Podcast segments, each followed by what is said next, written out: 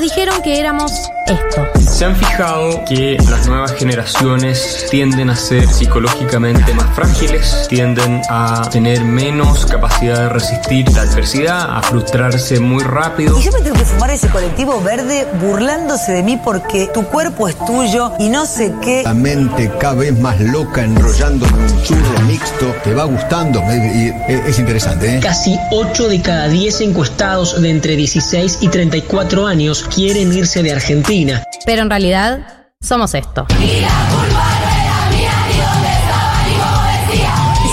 Educación sentimental que hemos recibido y que es constitutiva de nuestras maneras de responder afectivamente al mundo. Porque le doy un beso, me quiere matar a mí, la homofobia no se acepta en mi país. Miren, esto no es Twitter, hay reglas, hay sanciones. Yo no pienso ser su víctima, no tengo problema en ser su enemiga y en demostrar insistentemente que para mí lo que le vienen a proponer a la sociedad está mal. Galia Moldavsky, Martín Slipsur y María del Mar Ramón escriben la agenda de la generación que vino a seguir conquistando derechos. Esto es 1990.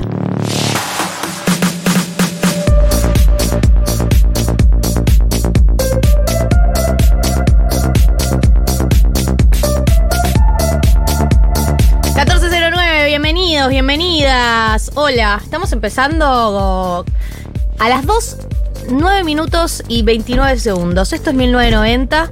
Es eh, el programa los sábados que va hasta las 4. Mi nombre es Galia Moldavsky y estoy acompañada por María del Mar Ramón Vélez y Martín Slipsuk. Bienvenidos. Hola, hola, hola. ¿Cómo están?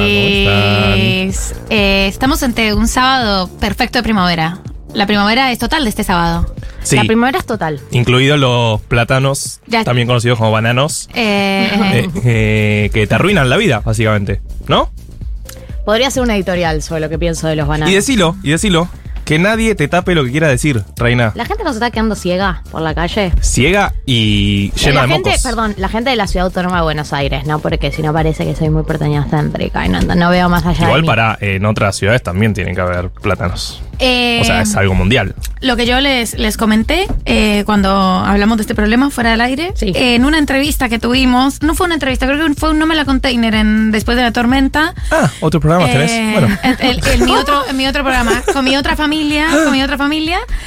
Eh, aparentemente no son los plátanos los que causan alergia, sino los fresnos. Pero yo no sé cuáles son los fresnos. Y Lo es muy fácil, cul- es fácil culpar a los plátanos y me parece bien culparlos. Eh, Ah. El martes Son a la la noche. discriminación positiva. Es discriminación positiva. El martes a la noche, creo que fue el martes. Tarde, ¿Fue el noche, martes? que Sí, hubo una martes. lluvia, eh, no una lluvia, un viento, un viento y de repente era eh, el ataque, el ataque coordinado y sistemático de las cosas urticantes, boluda, me dio tos en la calle, una cosa horrible. Fue el martes a la noche. Fue el martes a la noche, yo estaba aparte estaba lindo y de repente. Estaba re mucho lindo. viento. Estaba re lindo, yo dije, volveré caminando y de repente fui atacada en un ataque coordinado, coordinado y sistemático. No, sí, no, ley no. antiterrorista ya. Ya. Pero además, pero además la sensación es em, la de que em, siento que este año están con más eh, fuerza porque hice una encuesta en Instagram, por lo tanto considero Socióloga. que es una encuesta, una encuesta, una, encu- una encuesta. Ay, ya no puedo decir que no sea encuesta. Quedó para siempre.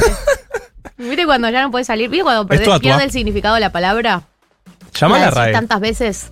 ¿Nunca Sí. ¿Nunca les pasó? Sí, sí, sí. Sí, Cuando una palabra la decís muchas veces y pierde el significado. Eh, sí. pasa constantemente. ¿Es tu atua? es gracioso es tu atua. Y Dixelia. Yo digo todo el tiempo Dixelia porque me parece muy gracioso porque ¿Qué es dislexia Ah, dislexia. es como, Ah, chiste. es como un chiste. Dixelia, pero Ah. ya medio que si no lo entendés es medio boludo. Bueno, eh, lo que decía la encuesta, muy representativa, una muestra totalmente representativa. es que mucha gente eh, vivió con particular intensidad eh, la alergia esta semana, incluso gente que por primera vez estuvo teniendo alergia, como es mi caso. ¿Primera vez? En ¿Es tu vida. primera vez? ¡Ay! En Te mi vida. invito a mi primera alergia. 28 años sin alergias. Es que yo creo que. Yo tengo o- 28 eh, La tragedia es total.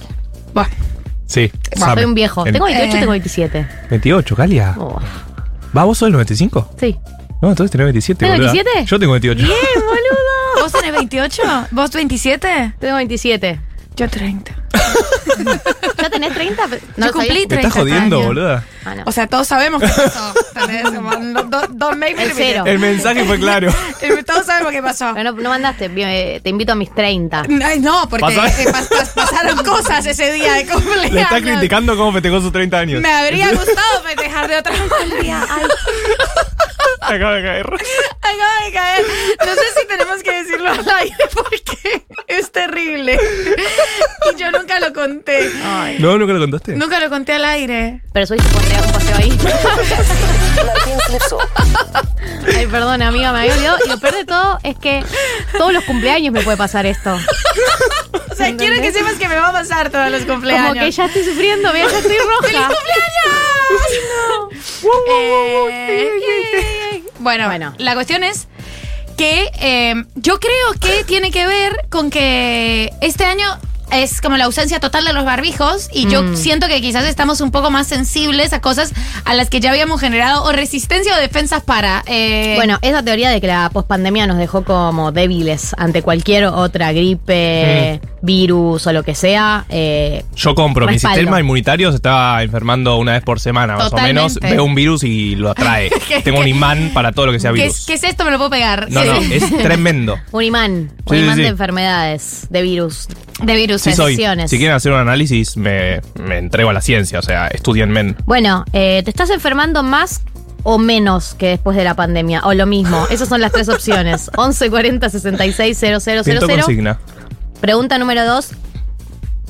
Si en tu ciudad hay plátanos, ¿vos también viviste una particular eh, invasión alérgica de tus fosas nasales, tu boca y tus ojos? Porque además algo que me sorprendió que es que no solo uno queda ciego, sino que le cuesta respirar. No, No, es es todo, terrible, ataca todo. Te cuesta es como pensar. que están todas tus vías respiratorias. Es- eh, están todas sus vías respiratorias comprometidas y además eso, si estaba respirando por la boca, de repente sentís, o sea, sentís cómo te entran esos, esos, lo que sea, esas Sí. esquirlas del mal. No fue, o sea, lo del martes, el ataque coordinado del martes a la noche fue, eh, y además haces así como, Pero porque hay eso, que además, te pica. pero además no es que tenés algo concreto. ¿Entendés? No es que tenés un, un pedazo de un, un carozo Un que, que tosés y se va. Como que vos estás ah, ah, todo así porque están como ahí. Pelitos, Sí, pelitos, no, es terrible, pelitos, son es terrible. Eh, no sé pelitos si. Yo muchas veces intenté tratar esa, esos mocos, ese estado horrible, con antigripales. Atención. No el es. antialérgico funciona muy bien. Si tenés alergia, es antialérgico. No es antigripal. Es mucho más simple. ¿Se entiende lo que voy? Entiendo perfecto lo que decís. O sea, si identificás que es alergia, tratalo con antialérgico y funciona. Claro, Recomendación Claro. del economista que no es médico, así que no la escuchen, pero. claro. Pero bueno, la loratadina es de venta libre. Bien. Eh. ¿Cómo o qué sea, es lo que hay que comprar? Loratadina. Loratadinas para la alergia. Sí. Claro, de venta Sí, libre. ¿Es que es un jarabe? No, No, unas pastillitas, es son unas pastillitas chiquitas. ¿Te tomas de, de a la una? buena. Te tomas de a una. Pero también es medio tratamiento. Ah. O sea, no es que es un caramelo, Eh, ¿entendés? yo no sé si esto es legal igual, ¿eh? Lo que estamos O sea, diciendo. el nivel de lo sí, lo que estamos diciendo, no es legal. Consulten un médico, siempre hay que decir. Consulten, Consulten un médico, consulten un médico. Lo dijimos, consulten Bueno. un especialista. Listo. 11 40 66 000 para opinar sobre el fenómeno plátanos y sobre el fenómeno eh, ¿estás más enfermo o te enfermas más que después de la pandemia o no? Eso por un lado. Por otro lado, hay que contarles. Hoy tenemos, nunca digo esta palabra, pero la voy a decir. Hoy tenemos un programa cargadito, cargadito. Ay, ya. Ay, qué cringe. Acabo de subir una story señalando el link y pidiéndole a tus seguidores que hagan algo y vendiéndole una marca. Cuando dijiste cargadito, cargadito. Cargadito, cargadito. No, para mí es muy de radio el concepto cargadito, cargadito. Sí, pero medio influencer, ¿o no? Cargadito, cargadito. Cargadito, cargadito el Es, día es de un, hoy. es un pasaron cosas. Tipo, uy, ayer no pude subir Pasaron nada porque cosas, tuve no, un se día viene. cargadito, cargadito. Em, cuestión, tenemos un programa cargadito, cargadito realmente, por más Ok. que sea chiste, no es chiste. Y es porque tenemos varios invitados el día de hoy. Eh, nuestros primeros invitados ya están acá, ya están en el, est- en el estudio. Y es la banda Mi Amigo Invencible. Dale, más, más, más. Más, más, más. ¿Viste cuando el otro día pasaba con Fito en el recital? ¡Más fuerte! ¡Woo. Mi amigo Invencible que sacó un discazo que lo estuvimos escuchando a muerte. Todos los integrantes de este programa estamos muy, muy fans del último disco de Mi Amigo Invencible y dijimos, necesito meme de Laporte. necesito que vengan al programa a tocar alguno de sus temas. Necesito estar en vivo escuchándolos, así que nuestro sueño se ha cumplido y está nada más y nada menos que Mariano, el cantante, guitarrista de mi amigo Invencible, va en minutos, en minutos, es el primer invitado del programa de hoy. Así que nos preparamos para mi amigo Invencible el día de la fecha. Hoy vuelve también Navaja Crimen. Cargadito, cargadito. Oh, qué fuerte, qué fuerte ese recorte. Eh, no, eh, viene Navaja, vuelve Navaja Crimen para quienes no están al tanto. Navaja Crimen es, es- es la persona que hizo ese ruido la última vez y quedó cortado para siempre en la memoria de Dieguito. Y también es la persona que se sumó como nuevo columnista hace un programa. O sea, no el programa pasado. Tuvo una columna. Toda- uh, Hace un mes, una sola, una sola columna hace un mes. Hoy vuelve y trae como temática de su columna el rol de Hogwarts. Esto es real. Esto, es real y es ciencia. El rol de Hogwarts, de Hogwarts como institución educativa en la saga Harry Potter. O sea, el rol de la institución educativa Hogwarts. Hashtag colegios enfoque- tomados, ¿no? Es un, claro, se inspiró en la toma de colegios. Es increíble la coyuntura. Es increíble la coyuntura de Navaja Crimen. Educación pública. Educación Es el único enfoque que todavía no se le dio al conflicto, realmente. bueno, acá vendrá. Acá lo tenemos. Lo vamos a tener, un enfoque mil- 1990, el rol de las instituciones educativas en la ficción. Eh, va a hablar de Hogwarts, va a hablar de Harry Potter. Sé que hay muchos oyentes, muchas oyentes acá que como yo son Potterheads. Eh, no pongas ¿Cómo? cara, se nos llama así. Ah, ok. Ah, mira. ¿Son cabeza de Potter? No, se le llama así al club de fans. Potterhead. Potterhead. Potterheads. Suena medio insulto. ¿O no? Eh, Sos- sos un Potterhead. Son Potterheads y van a querer hablar de este tema. eh, además, Navaja Crimen lo va a traer con eh, la, la profundidad que a él lo caracteriza, porque sobre ningún tema él lo abarca de manera superficial. Así que realmente tengo muchas, muchas ganas de escucharlo. Y tenemos un enviado especial, lo mandamos nosotros, con nuestra. Con la nuestros nuestra. impuestos, con la nuestra. ¿Sí? Ah, me va a llegar tipo en la factura. Te va a llegar la tarjeta. factura de la tarjeta. Te van a Marco, llegar, te van a Marco, llegar. no te avisé.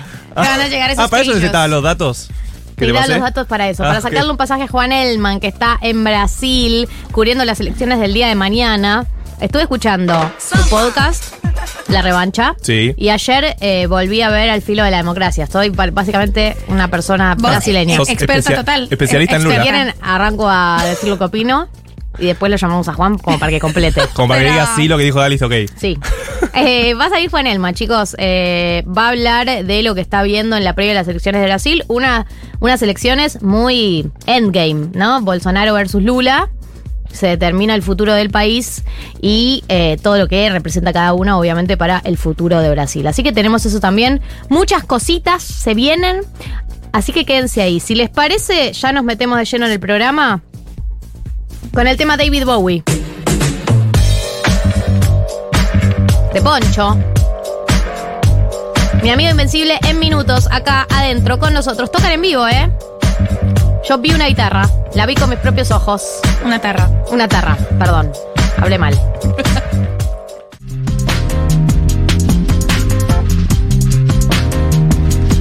Ahora sí, nos metemos en la primera nota del día, eh, una nota que teníamos muchas ganas de hacer porque es una banda que estamos escuchando mucho, porque es una música que nos gusta mucho, que es Mi Amigo Invencible y tenemos al querido Mariano. Bienvenido Mariano 1990. Gracias.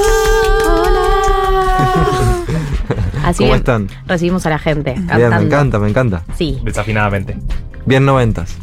Es, es Muy totalmente noventas. noventas. Tengo acá el regalo. Tengo- no lo abrí todavía el póster Ah, de la yes. banda. Eh, estamos con Mariano, que es la voz, es el guitarrista también de Mi Amigo Invencible, y estamos hablando del disco Isla de Oro. Que quería escuchar primero eh, cómo viste vos la repercusión del disco eh, y, y cómo estás viendo todo lo que es llevarlo en vivo a lugares.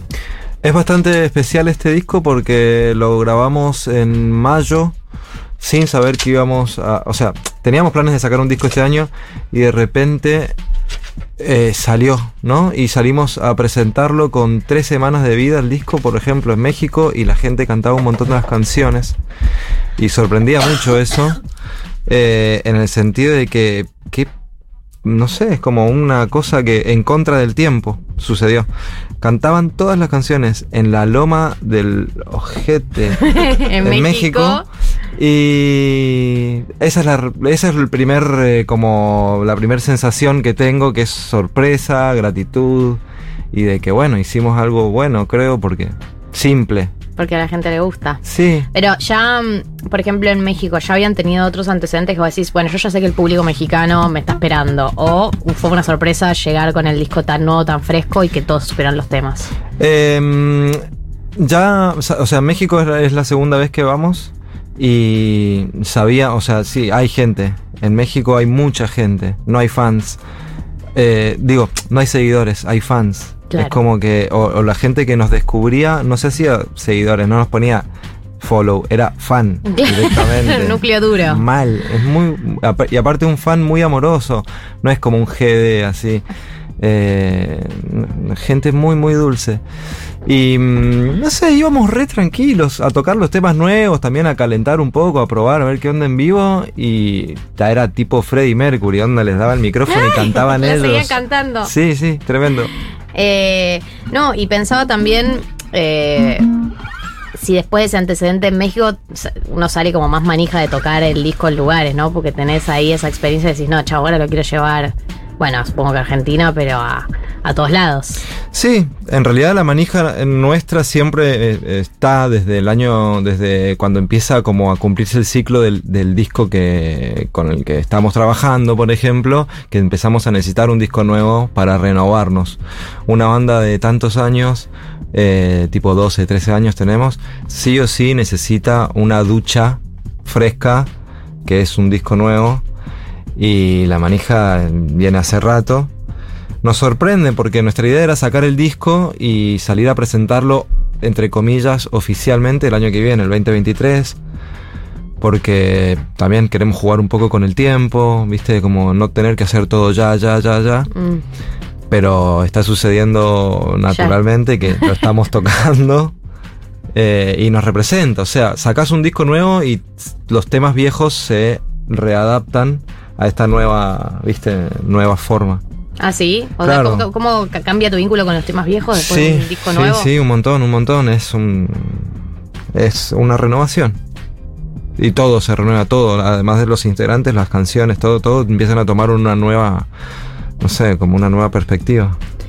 Estamos hablando con Mariano de Mi Amigo Invencible, sí. Desde afuera nosotros eh, vemos que los artistas ahora están como presionados por sacar temas todo el tiempo, ¿no? Como un, un disco nuevo, pero además temas todo el tiempo, todos los meses y presentar y más. ¿Ustedes sienten esa presión también y tratan de escaparle? ¿O no Eh, tanto? sí, mm, eh, creo que esa presión está en el arte, en la vida, en, la, en todos lados, me Mm. parece. Y es una presión media construida por este sistema. Y creo que los no músiques están presionados por publicar una foto. O sea, hay algo de estar llamando la atención todo el tiempo, esa sensación de que desapareces si no estás, que es como muy engañosa porque no sabes si es verdad. Mm. Y en la música Todos se siente. tenemos miedo. Sí. Ese miedo de desaparecer de. Sí, y es mentira, obvio. Pero bueno, en la música hay que estar ahí. Hay muchísima música. Y creo que a veces es mejor no sacar nada. Claro. Porque. O si sacás algo, sacarlo bien. Pero sacar por sacar eh, es, es ba- basura. Claro. No sé, sacar la basura, ¿no? No, a veces también eh, eso, como vos dices, hay tanta oferta Sí. que eh, uno no sabe por ahí por dónde entrar, por, por dónde encarar. Sí, las bandas que uno ya conoce, por ahí, cuando una banda que uno ya conoce saca un disco te da cierto alivio porque es algo que ya conoces, pero después hay de todo. ¿Vos cómo haces? ¿Escuchás cosas nuevas? ¿No escuchás? Sí. No, sí, sí, por suerte te, te encontrás. Cuando hay, por suerte en Argentina está sucediendo que la música está increíble. Hoy pensaba eso, hoy escuchábamos en casa eh, el nuevo de Angie, el nuevo de Susi Pirelli, eh, Isla Mujeres, y fue como, uy, loco, increíble esto, esta música es buenísima. Eh, Melanie Williams, como que hay una identidad. Porque le digo, por ejemplo, estábamos escuchando acá en mi, casa hoy, le digo, che, esto es, ¿qué es? Amor Elefante, ¿qué es? No, es Melanie Williams, como que... Identificaste. Eh, como que hay una. mm, ¿Cómo se dice? Una estética muy representativa de estos tiempos y como muy propia y genuina, ¿viste? Como que toma cosas de la música de todo el mundo, pero hay una identidad que se está reforzando de una manera hermosa.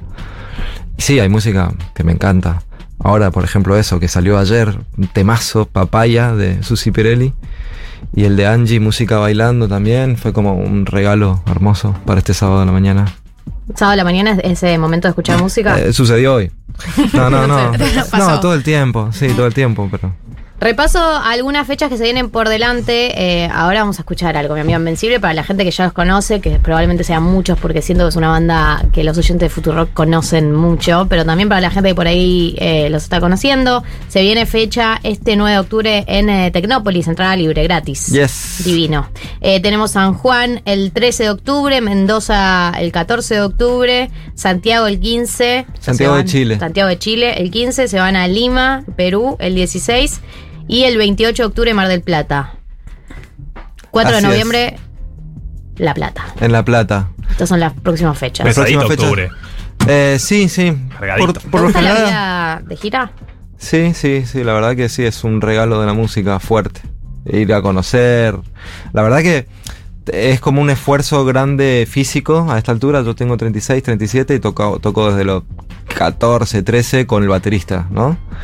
Y ya no podemos seguir siendo tan adolescentes. eh, nos tenemos que cuidar más y todavía no sabemos cuidarnos mucho. Así tipo el cuerpo o el cansancio. El cuerpo, la- Los consumos. los consumos. Eh, y pero lo disfrutamos mucho porque trabajás mucho, mucho, mucho, mucho para esos 45 o se- 70 minutos de escenario. Esto es como trabajás dos meses para 45 minutos vivir como la mejor experiencia de Es lo mejor. Tocar en vivo es lo mejor de ser músico. Sí, sí, se desconecta todo, el- todo se desconecta. Hermoso. Menos los cables y las guitarras. En el mejor de los escenarios. Mariano, eh, un tema que a mí me llama mucho la atención de mi amigo Invencible es arte de tapas, Sí. eh, que han tenido como una identidad muy fuerte. De- yo recuerdo la tapa de la danza de los principiantes, después la de Dutziland y ahora la de, la de Isla de Oro. ¿Eso lo haces vos también? ¿Lo piensa toda la banda? ¿Están todos metidos en el tema estético eh, y la imagen de- del arte de las tapas o lo delegan? No, por suerte tenemos eh, amigues, dibujantes, artistas con en quienes confiamos un montón. Nosotros ponemos una idea, una sensación de lo que estamos viviendo mientras grabamos, de las charlas que tenemos en la sala, de lo que estamos sintiendo con la música y eso se lo trasladamos a quien vaya a realizar la- la- el arte. Por lo general trabajamos siempre con Federico Calandria desde hace como 10 años y esta vez este disco nuevo jugamos un poco con eh, Hola Bosques, eh, Hola Bosque, perdón, que hicieron la tapa de Isla de Oro, que la verdad que la entendieron de una manera hermosa y nos regalaron también una sorpresa. Está buenísima, estamos recontentos con esa.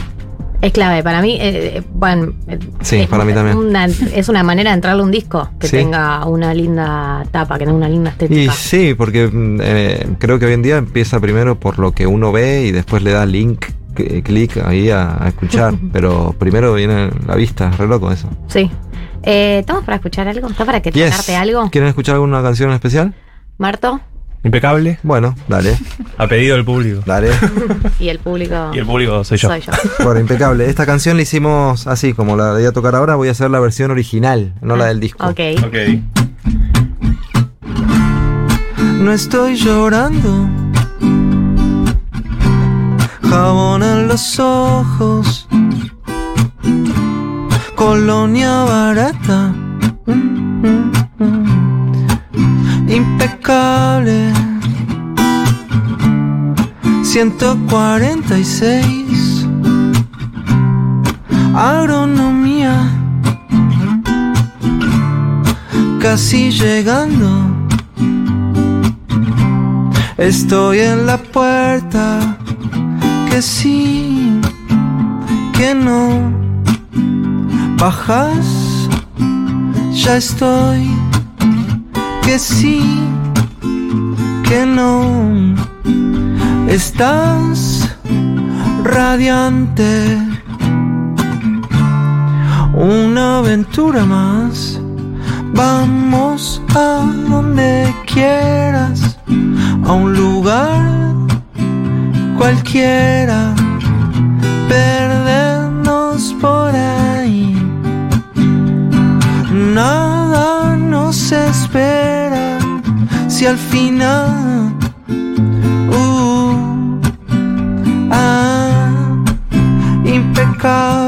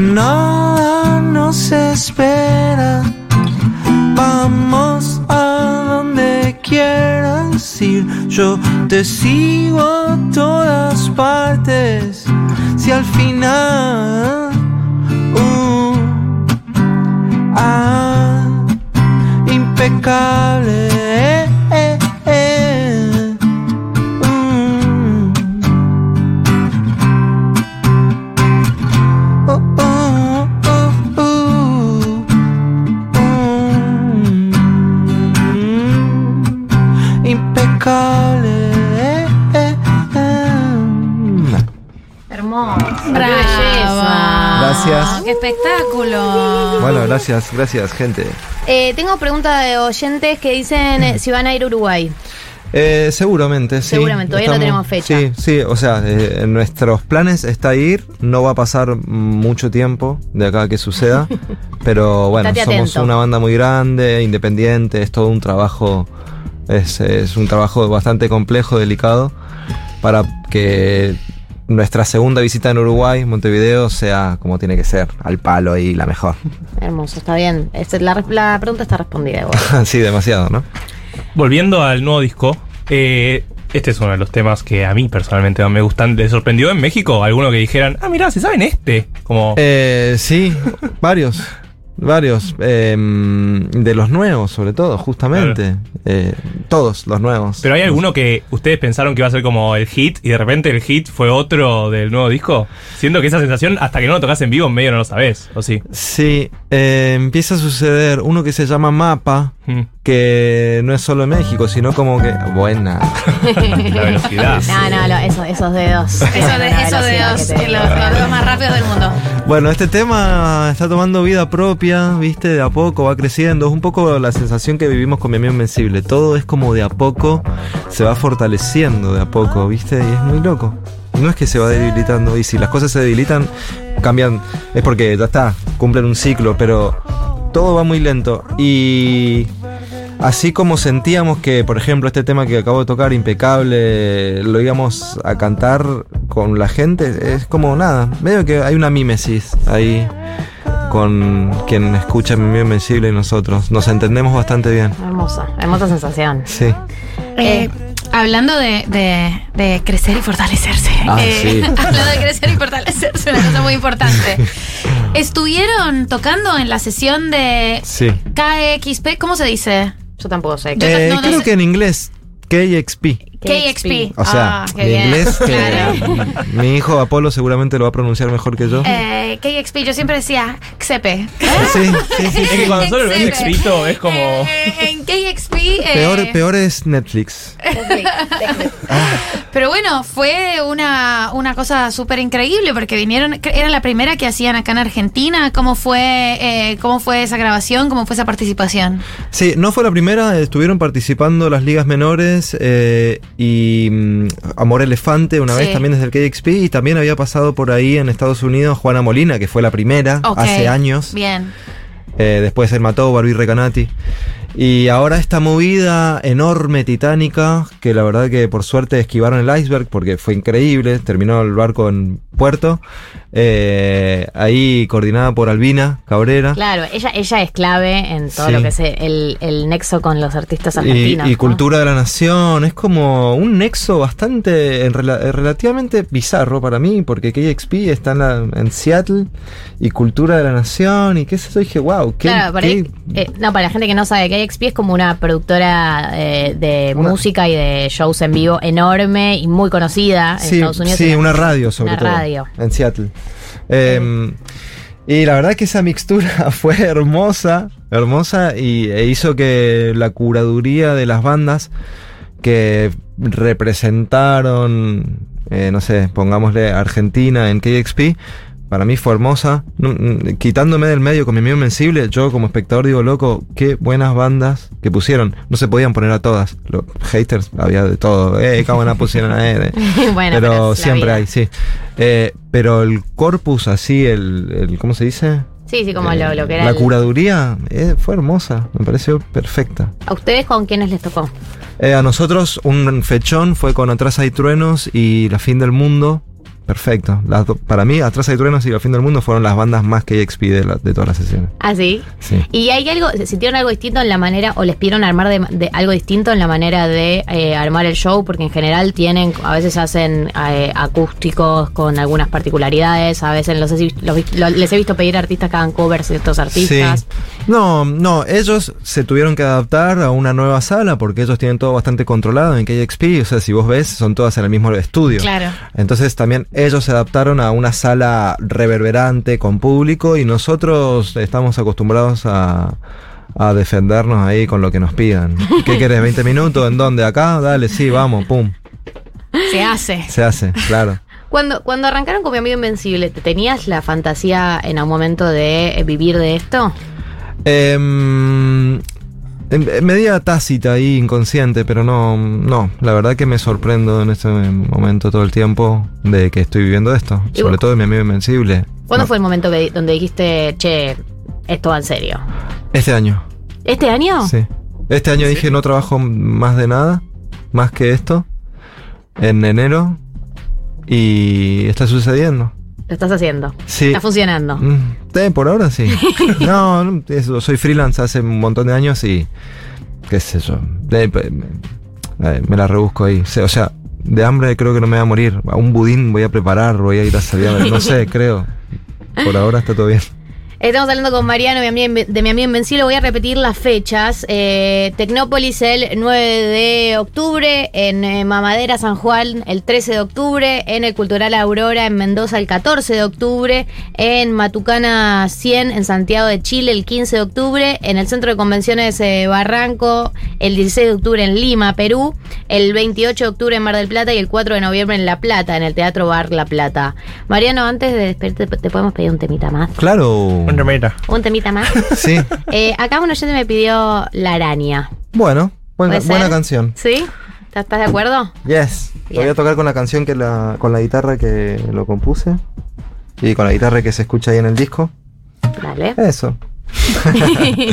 bueno, gracias. No, por gracias a esta vos por, por venir eh, y bueno, muchos éxitos en el resto de la gira. Bueno, les esperamos. Quienes quieran ir a los shows o quieran saber más, en Google pone mi amigo Invencible. Googleen, www.google. Vale, y las redes, mi amigo Invencible. mi amigo Invencible. Mi amigo Invencible, Sí, eh, a a excepción de Twitter, que creo que es amigo Invencible, si no me equivoco. Ya te lo sí. chequeo. Sí, es amigo Invencible. Bueno, pero lo encuentran. También Sí. ponen el buscador. Sí, sí, sí, por eso. No, claro. Sí. Eh, Sí, es amigo Invencible en Twitter, ¿eh? Bien. Y ahí hay un link para nuestra web que están todos los conciertos que vamos a Futuros. Bueno, gracias. Ahí voy con la araña.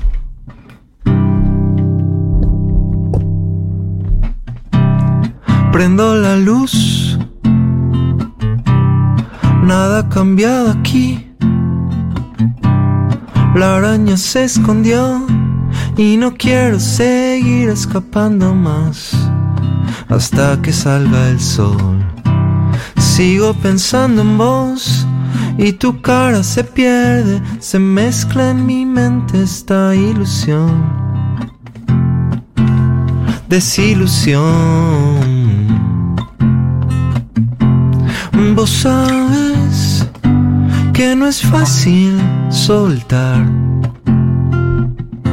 Eso está lejos, pero igual quiero llegar.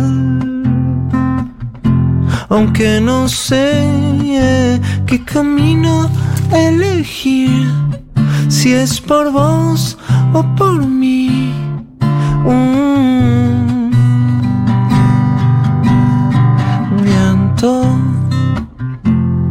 Dile a la lluvia. El 9 de octubre tocamos con Lito Nevia en Tecnópolis. Amanece en el mar, nada particular. La araña ya está aquí y se arroja sobre mí. Sigo pensando en vos y tu cara se pierde, se mezcla en mi mente esta ilusión. Vaya, desilusión. Vos sabes que no es fácil soltar. El auto es viejo, pero igual quiero llegar. Aunque no sé qué camino elegir, si es por vos o por mí. Mm. Cae la noche y la araña está trepando mi cama. Tengo la sensación de que el veneno cae del colchón. Vos sabes que no es fácil soltar. Eso está lejos, pero igual quiero llegar. Aunque no sé qué camino elegir, si es por vos o por mí.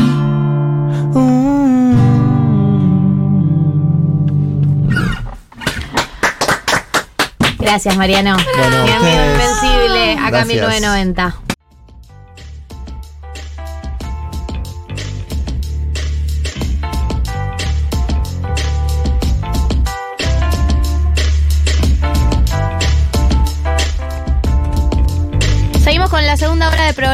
Y todavía tenemos muchas cosas porque no sé si se acuerdan, pero el programa de hoy viene cargadito, cargadito. Y eh, uno de esos cargaditos del día de la fecha es nuestro enviado especial eh, a Brasil, nuestro columnista estelar, nuestro especialista en política internacional, eh, el mismísimo, el único, el inigualable Juan Elman. Bienvenido, Juan. Hola chiques, ¿cómo están? Bien, ¿y vos en qué andas? ¿Dónde estás? Ahora pasé un rato por el hotel para hablar y que se escuche bien, eh, pero estoy en San Pablo, eh, que es una ciudad bastante importante, porque si no es la capital per se de Brasil, es como la capital financiera y, y política, digamos, ¿no? Es un estado más en el cual se juega mucho en estas elecciones que faltan horas nomás. Mañana será la elección, Qué locura. así que sí, es una locura realmente. Contate algo de lo que estás viendo, del clima que se está vi- viviendo, de algo que te haya llamado la atención desde que llegaste. Sé que no estás hace muchísimos días, pero me imagino que debe ser un clima muy particular. Sí, a ver, ante todo, eh, llovió todos los días desde que estoy acá. Dato, no opinión. Eh, sí. Entonces, claro, eso dificulta. De hecho, recién hoy estuve en el cierre de campaña en, en San Pablo al menos de, de Bolsonaro y de Lula. Eh, los dos estuvieron en lados distintos, obviamente, pero digamos, estuvieron hoy hasta hace un rato en, en San Pablo. En el Lula llovió, eh, lo cual retrasó la, la llegada en caravana de, del expresidente. Eh, pero en general todos los días llovió, entonces hay poca movilización. Diría que poco clima de campaña, ¿no? Claro. Y, y ahí, a ver, hay, hay unas cosas que me llamaron la atención. Primero hay mucha gente que, que no te quiere decir a quién vota. No te En quieren general decir. la gente no te quiere decir a quién vota. Si vos te... A menos en mi caso, ¿no? Digo, con los que yo hablé.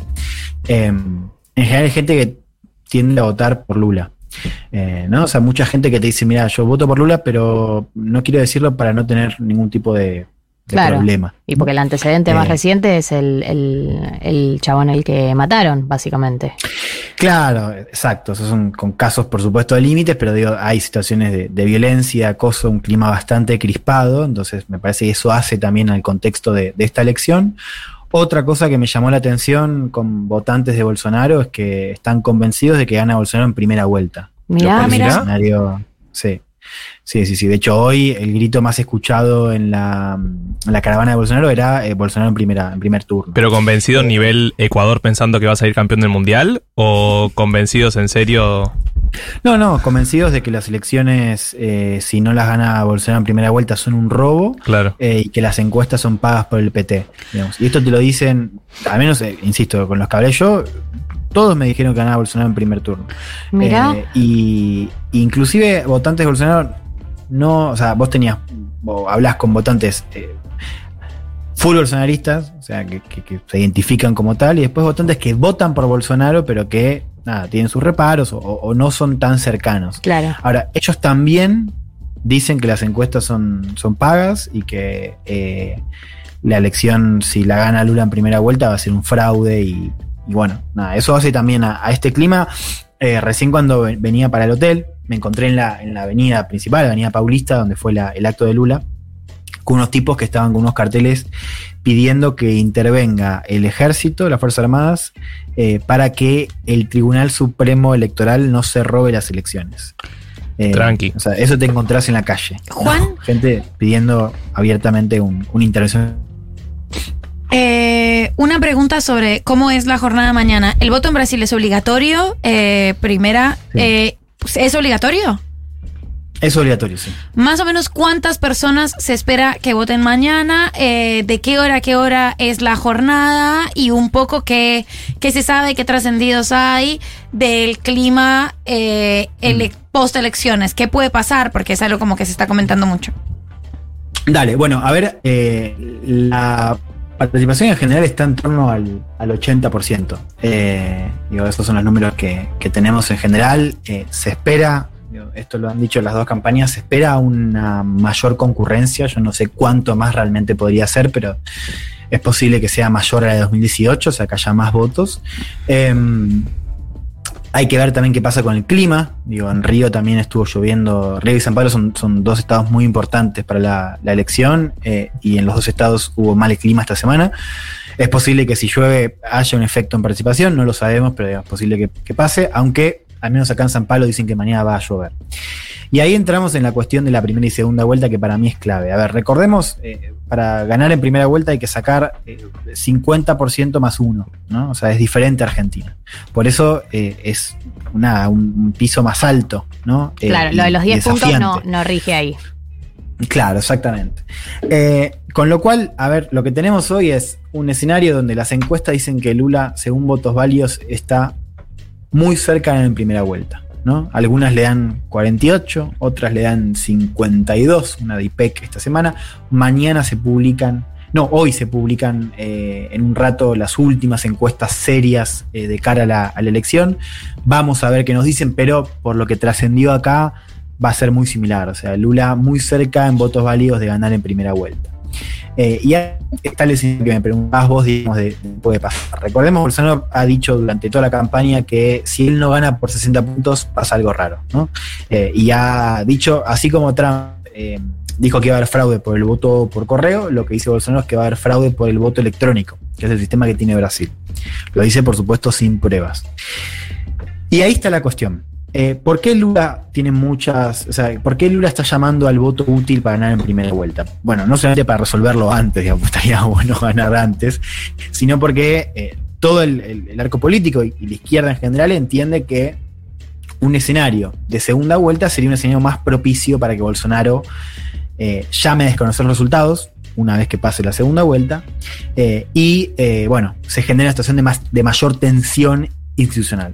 Por primera vuelta no sería, eh, no, no sucedería eso, bueno, primero porque sería un- una distancia más grande, o sea, es posible que en la segunda vuelta, eh, si sucede, el- la distancia sea menor, ¿no? Entre uno y otro candidato. Y en segundo lugar, porque, claro, vos acá tenés elecciones de, a nivel regional, o sea, vos tenés gobernadores y tenés una parte del Congreso. Y una parte de ese Congreso eh, son aliados políticos de Bolsonaro, con lo cual para Bolsonaro va a ser más difícil encontrar apoyo para plantear la narrativa de fraude en, prima- en primera vuelta. ¿Se entiende? Porque digamos, va a haber diputados que sean electos y van a decir, no, pará, si yo cuestiono Claro. la que la elección fue un fraude, No, o no sea, asumo, no cuestiono asumo yo mi propia elección. Sí, sí, sí. Con lo cual, por eso también es más difícil que escenario, el escenario de, de fraude en primera vuelta, según la narrativa de Bolsonaro, que en la segunda, ¿no? Eh, Y sí hemos tenido en estos días algunas señales eh, importantes, ¿no? En términos de señales de- para, para bajar la, la tensión. Yo señalo dos. Una fue eh, una resolución del Senado de Estados Unidos, que bueno, lo publicó acá el compañero Augusto Taglioni de la Política Online, al cual le voy a citar que me está escuchando acá, acá atrás, Ah, si no lo hago. está literalmente atrás tuyo. Sí, lo, lo- lo difundió él. Eh, una resolución que, que- que de carácter bipartidario, bueno, hablando de la preocupación, de la observación y llamando a los militares a no intervenir. ¿no? Digamos, lo que está haciendo Estados Unidos, y esto creo que es un dato importante, es a nivel de ejércitos, ¿no? a nivel de defensa, está diciendo no te metas. ¿no? Claro. Y si te metes, de repente, eh, por ejemplo, la condición de aliado extra-OTAN que tiene Brasil puede ser puesta en juego. Y lo segundo es que salió una nota en un medio importante de Brasil que se llama Estadao, que dice que los altos mandos militares esta- eh, respetarían, o sea, salieron a decir que van a respetar el resultado, gane quien gane. ¿no? Después la Fuerza Armada sacó un comunicado diciendo que eso era fake news, pero digamos, ya hay señales de que los altos mandos militares, eh, bueno, están dispuestos a aceptar el resultado. Bueno, gracias. Eh, si es que, Gracias, Sí, gracias por coparnos. Es bastante, sintomático, ¿no? De que, y no, y lo otro, que Estados Unidos, o sea, que Estados Unidos está apoyando, Sí, sí, digamos, sí. La, la elección también para nosotros es una buena noticia eso, que nos da un, un poco cuenta de cómo cambió el escenario, ¿no? En Brasil. Es que no solo es una elección importante, sino que nosotros creo que no nos damos cuenta lo tensionante que, lo tensionado que está el ambiente ahí en Brasil. Los periodistas con los que hablaba ahí es. No estamos jodiendo. O sea, se está hablando de que la posibilidad es un golpe en serio. No es. Son elecciones importantes, ¿no? No sé, Juan, cómo se vive ahí, pero. Para decirlo con todas las palabras, es. Puede llegar a Sí. ver pasar algo. O sea. Sí, e- e- esa es el- la- una de las grandes preguntas de esta elección, ¿no? O sea, porque, a ver, el escenario de Máximo es un golpe de Estado, ¿no? Lo cual eh, hoy no lo podés descartar del todo, aunque, aunque uno tenga elementos para decir esto no va a suceder. Ante todo esto, les recomiendo el podcast La Revancha. Por supuesto. Eh, por Ay, fans. Lo hemos que- escuchado todos los integrantes de acá. Que le dedicó, le dedicamos, eh, porque habla así, ¿viste? Esta gente habla Sí, así como, Riquelme. como en tercera persona. le dedicó el podcast- eh, le dedicamos un capítulo entero a, a pensar y preguntarnos sobre esta cuestión militar. Pero digo, ese es un escenario. El otro escenario, que, es, que tuvimos en Estados Unidos, un escenario de tensión donde tengas movilizaciones bolsonaristas, enfrentamientos posibles en las calles, enfrentamientos posibles con las fuerzas de seguridad, digo, si es que deciden eh, contener. Eh, y bueno, eso de alguna manera lo, lo podés tener sobre todo en los epicentros bolsonaristas, ¿no? Pienso en Río de Janeiro, digamos que es una región, es, es un poco el, el bastión del bolsonarismo. Bueno, eso también está, por eso también es importante saber si mañana gana Lula en primera eh, o si va a una segunda vuelta, porque todos estos escenarios son más complejos, son más tensos en un escenario de segunda vuelta que sería un mes después. Eh, Juan, estamos hablando con Juan Elman, eh, que está desde San Pablo, en Brasil. Eh, ah, eh, vos nombrabas algo que es el tema de los enfrentamientos. Eh, tema, no, no hay un miedo más allá de, de- de- de la, la potencial posibilidad de un golpe de Estado, un miedo de escalada de la violencia política más a, a nivel individual, ¿no? No, no tan a nivel organizado. Hmm. Sí, eh, lo hay, lo cierto es que ya lo tenés. Claro. O sea, un poco vos lo decías al principio. O sea, tuviste al menos tres casos de asesinatos políticos o por motivos políticos, digo, tipos eh, seguidores de Bolsonaro que entran o, o que asesinan. Digo, entran porque el último caso fue un tipo que entró a un bar, preguntó quién votaba a Lula, un tipo levanta la mano, va y lo apuñala, ¿no?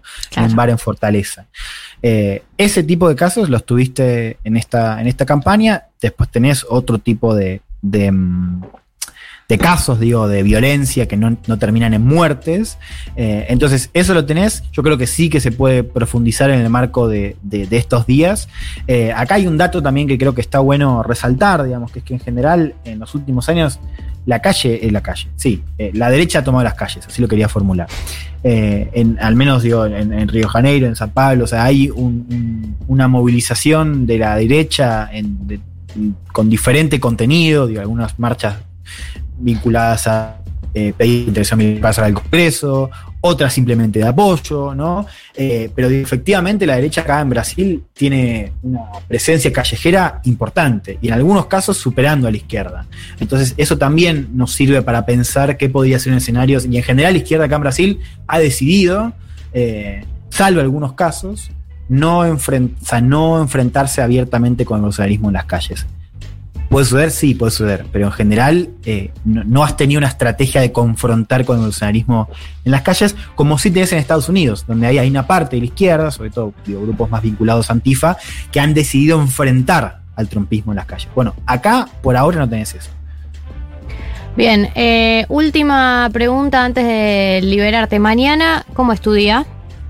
Mañana voy a hacer una recorrida por escuelas, voy a ver si me voy a ir a un, un barrio popular, un poco para ver cómo, cómo está la situación allá, digo, el clima fuera del centro de, de San Pablo, Eh, y después a la tarde me voy para el hotel. Eh, seguramente hago un vivo de Instagram, algo así, ahí del hotel, eh, esperando el hotel, el comando de Lula, ¿no? Que es, que es en un hotel. Eh, Juan Elman los- los- es tu red social. Sí, pero igual el- es, es mi red social, eh, pueden seguirme, eh, pero igual lo hago de- seguimos, si lo decís con esas ganas, amor, no, no, No, te claro, estoy nada. muy cansado, perdón, pará. No, no, Dejar si de pueden, seguir. voy a, pará, voy a cambiar el tono. Pueden seguirme por ahí, em, pero o sea, el vivo lo hago desde el desde Instagram cenital. Ah, bien, bien. No, eso digo, sí, sí, sí. O sea, igual Bien. también pueden seguirme. Otros Si medios. quieren, me pueden seguir. Si quieren eh, precalentar para las elecciones, el podcast La Revancha también que lo hizo, lo conduce Juan Elman para Cenital, está, eh, la verdad que está buenísimo y es muy accesible porque son cinco episodios de alrededor de 20 minutos, así que en un día lo podés liquidar tranquilamente para, para entrar en clima. ¿Puedo meter una última cortita? Sí, podés. Para hoy a la noche, la gente que se junta a tomar cerveza y dice, che, qué bardo la manera de las elecciones de Brasil. ¿Cuál es la clave? ¿Cuál es ese dato que si tiro en la mesa, quedo como un rey, reina, reina? Doña Rosa quiere saber. Sí. Digo, el, el gobernador, lo importante es que el gobernador que se elige en Sao Paulo, si tiro esa ya quedé como un capo, un cape. Te Y saqué lo las que les dije para mí de la, de la primera y segunda vuelta respecto Ok. a. Claro. Para mí, eh, el dato de, por ejemplo, yo te tiro esta. O sea, se está discutiendo ahí, o le decís, no, ¿sabes lo que pasa? Es Ay, que si- ¿Sabe lo que pasa? ¿Sabe lo que pasa? Si Lula, si Lula mm, gana en primera, los aliados de Bolsonaro en el Congreso Claro, claro, y en claro. otros sectores de política no pueden desconfiar porque estarían desconfiando de sí mismos. Ese dato para mí te abre una puertita segura la noche. Está bien, gracias. Juan Elman pasó por 1990. Juan, eh, suerte en lo que viene. Chiques, un placer hablar con ustedes. Eh, voy pronto para allá. Te Llevo- esperamos. Garoto no, ¿no? Garoto quieren. Sí, trae lo que quieras. Yo sol. por de los regalos. Y bueno, dale. Bueno, los veo pronto. Cositas de campaña, abrazos. cositas de Lula. Cositas de Eso, Lula. Dale. Genial. Adiós.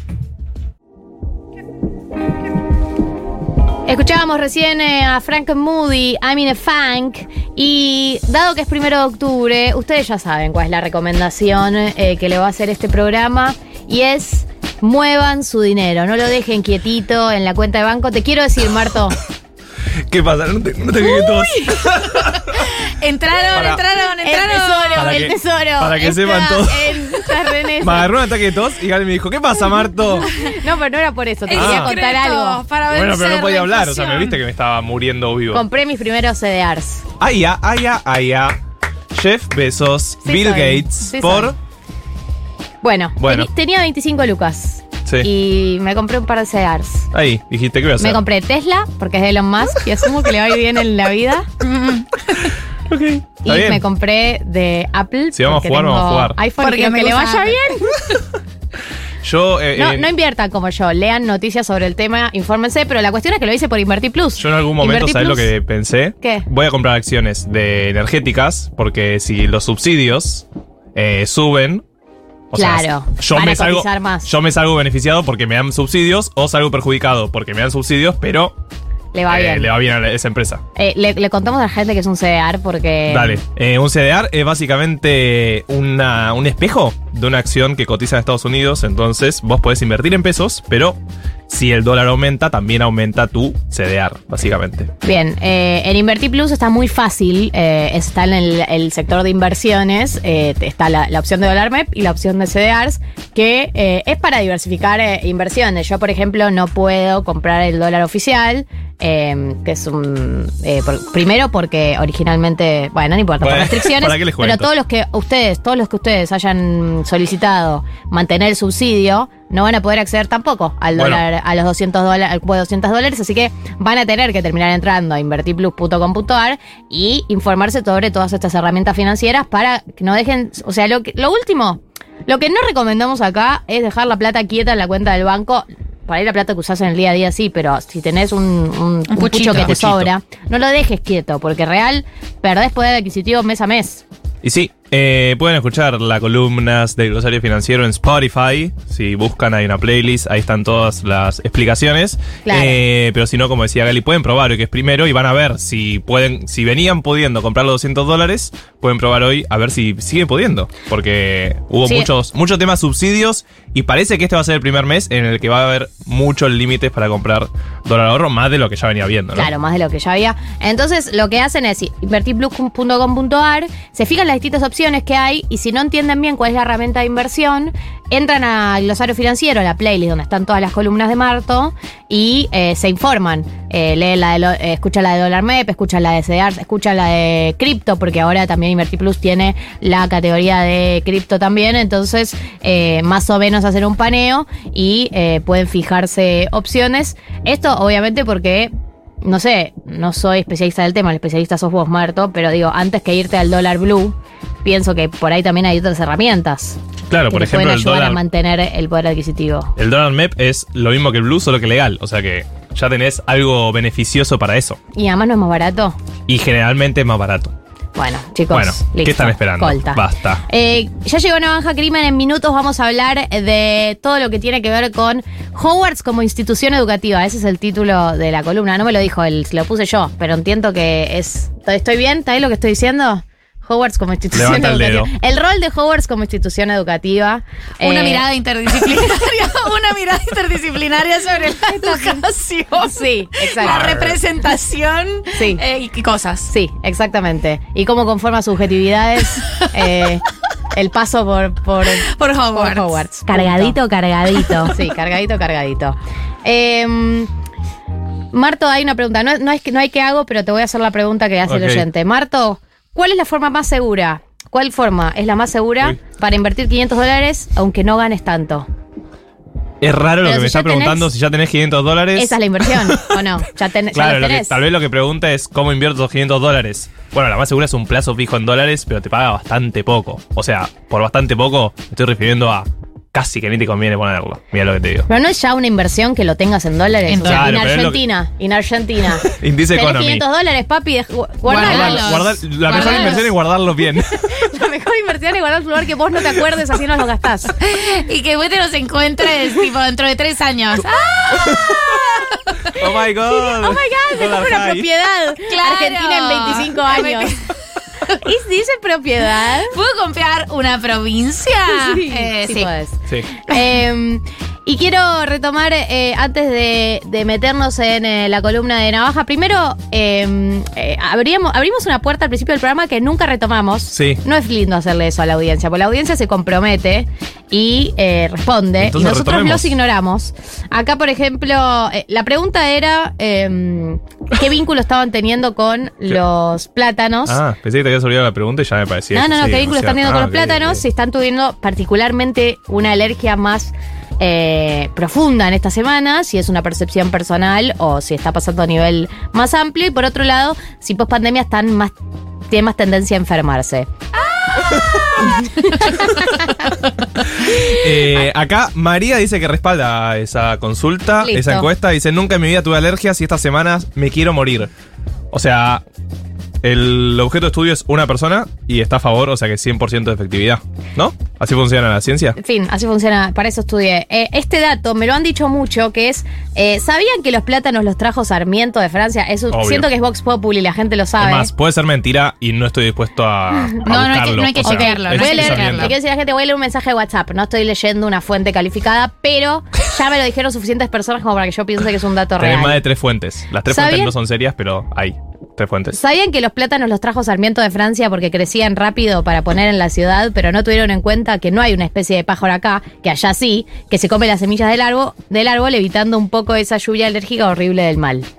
Mira. Básicamente la culpa es de Sarmiento. No, y hay que traer esos pájaros. ¿Qué estamos pensando? O sea, ¿por qué no lo hacemos? pero- así, fu- que- funciona la biodiversidad. Sí, traigamos pájaros. Es el capítulo de los Simpsons. Traigamos Es- pájaros para es- que se y- coman las Claro, semillas. después traemos monos para que se Permitió coman los el pasto, pájaros. permitió pisar el pasto, se está. Sí, sí, sí, sí, sí. Se está tirando en este momento. Claro, no, bueno, traigamos esos pájaros y ya fue. Y ya fue. ¿Cuántos hay que traer? ¿Dos? ¿Un macho y una hembra? ¿Cuatro? ¿Dos y dos? Ponele, ponele un sello Ya a eso. Ya fue, ya fue. Y hoy se coge. Sí, hoy Claro, se que coge. cojan los Ojalá, pájaros. no se sabe. Acá dice, responden, Maximiliano, uno me estoy enfermando más, hacía tres años que no me enfermaba. La alergia ha tenido cambios. Antes era, me- chicos, prepárense porque hay detalles. Antes era estornudo y chorro de moco, ahora es moco montonado en el cerebro. Muy Sí, gráfico, sube. la verdad quiero decir a favor de esta persona. Porque la alergia sube. ¿La alergia sube? Es contrario a la gravedad. Sí. Empieza por la garganta, después Asciende, va a la asciende. nariz y después sube hasta lugares que no conocías que tienen mocos en el cerebro, En el ataque de los plátanos del martes, el ataque coordinado y sistemático eh, del martes, yo iba por la calle y de repente me empezó a gotear la nariz. Eh, o sea, y dije, no tengo pañuelitos, ¿qué pasa? ¿Qué pasa? O sea, como una Esa es la cosa voz, esa es la así, voz. Dios, Dios. Y pensé, o sea, en este momento me pueden robar y me pueden matar. O sea, soy Totalmente. totalmente vulnerable en esta Pueden robar y matar. y matar así me y yo viva y yo viva con los ojos abiertos no Dios qué hago no no puede Y que ser te metiste en un lugar. Eh, O no, me, metí en tu lugar y compré pañuelitos Muy Sí, bien, bien hay que comprar tallarditos. tuve que comprar pañuelitos pero así agua por la nariz Yo hice la cola en Farmacity y todo ta- tallarditos. pañuelitos y compraste la boquita de menta pésima idea No, o sea no, no. compres la boquita de menta si es esa fila eh, la de Pharmacity no can- cancelada la boquita de compré menta eh, hilo dental, no sé por qué. Auto. Había dos por Porque uno. estaba ahí porque estaba ahí porque estaba en la fila Y manteca de cacao. ¿Por qué? No sé por qué. porque estaba en la fila porque Estaba en la la fila Che, es mentira lo de Sarmiento, dicen. No. no Dicen ¿Quién que lo contó Marilinki en un No me la container. Yo les dije, pero chicos, No, les dijiste dije. lo del Fresno, no dijiste que lo de Sarmiento Bueno, no me acordaba de toda la columna, pero, eh, o sea, no me acordaba de toda la columna y edité esa parte porque me gusta el mito de Sarmiento. Obvio, está bien. Pero es el fresno el que causa las alergias. Como que el plátano es solo incómodo, pero no, no es alérgico. Igual esas cositas, como la verdad, son bastante. te generan temor. eh, esas, esas, esos cúmulos de plátanos en el piso que se van Yo les moviendo. escapo. O sea, literal cruzo. Sí. Sí veo eso. De- ¿A dónde vas a cruzar? A la vereda enfrente que hay más. No, Porque cruzo literal de, hay una invasión. cruzo de mundo. me mato. Eh, menos me enfermo, nos dicen acá, mucho menos. Las alergias empiezan post 30. ¿Esto es real? No. Yo conozco un montón de gente y con si, alergia. Y si ya era alérgico de antes, voy a morir. Básicamente, ¿no? O sea, ese es mi camino. Yo me enfermo más, pero es por la edad, chiques. Cumplí 30 en cuarentena, hoy ya 32. Ah, dicen que la, mundo empieza a enfermarse de marzo después de los 30, María. Ah, bueno. Gracias, gracias. María. Gracias Hoy, por la, tu la apoyo. chica que descubrió que tenía 27 empezó a tirar Eh, palos. Galia, hoy en modo. ¿Tengo 28 o tengo 27? Ay, qué joven que soy. Eh, Te quiero decir algo. soy. Estaba convencida que tenía 28. Ah, bueno. ¿Querés que hablemos en terapia del temita de ansiedad o.? O sea, es el elefante en la habitación. Sí. Eh, No, cargadito, que- cargadito.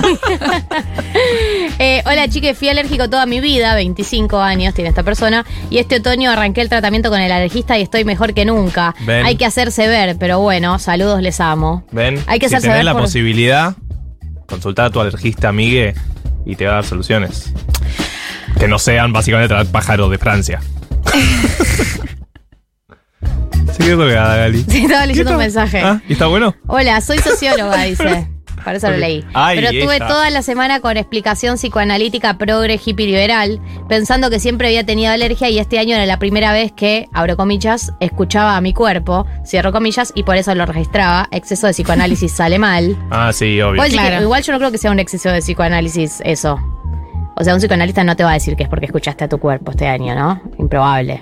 Y hay cada psicoanalista, ¿viste? A mí la explicación, o sea, ya había, se había chequeado que por los viruses tenía que ver con un cambio en el sistema inmunitario de las personas que estuvieron usando tapabocas durante dos años. Entonces había mucha más vulnerabilidad a viruses ante los que el cuerpo ya había generado anticuerpos y era y estaba como más habituado, estaba más habituado antes de usar tapabocas. Eso lo chequeó salió en la revista esta. ¿En cuál? Esta, Lancet. esta que leen ustedes. ¿Vos lees de Lancet?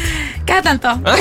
Cada tanto me gusta. Cuando me vas, a- gusta cuando fi- vas al baño, ¿no? Fijarme qué onda. ¿Qué salió en The Lancet ahora? Hábitos que Em, nos quedaron después de la pandemia. The Lancet. The The Lancet. Lancet. Eh, No, pero igual bueno. solo a vos. No conozco mucha más gente que haya quedado consumiendo The Lancet. Mucha gente quedó consumiendo The Consumo Lancet. problemático de Lancet. de- ¿Y cómo, cómo elegís qué artículos leer?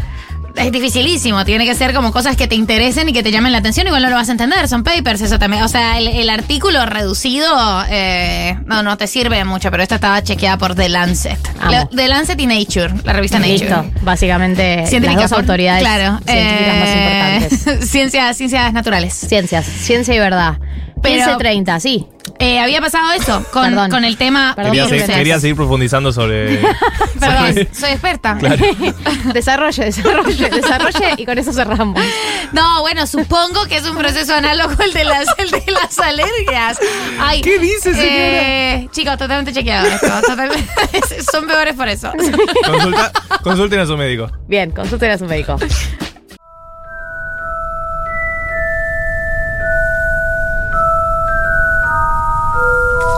Ahora sí, el plato fuerte para el final. ¿Qué decía? Hoy estoy con muy radial señora hoy. expresiones ¿no? que hoy estoy muy Sí. señora. Muy señora. No sé, estoy con ganas de diversificar mis expresiones. Y tu público, en cualquier momento. Seguidan. AM Tango. Chicos, estoy- eh, hablamos de alergia y estoy ciega de nuevo. Tipo, siendo tema la. Pero tenés que abrir los plátanos ojos, en ¿eh? el ojo. Para poder ver, ¿no? es Que... Está con nosotros Navaja Crimen, bienvenido. Esto es lo más eh, alto que hay de, de- de- de aplausos y recibimiento en radio. Como Está que es perfecto. esto. Todo el mí amor tiene que ser podemos así. dar. Ahora me siento al- a- alérgico yo. Ay, Claro, Pero solo claro. porque los escuché a ustedes, de verdad, Sí. ¿eh? No venía Eh. pensando en eso. Ahora sí. Bueno, vas a te pensar cagamos eso la toda semana.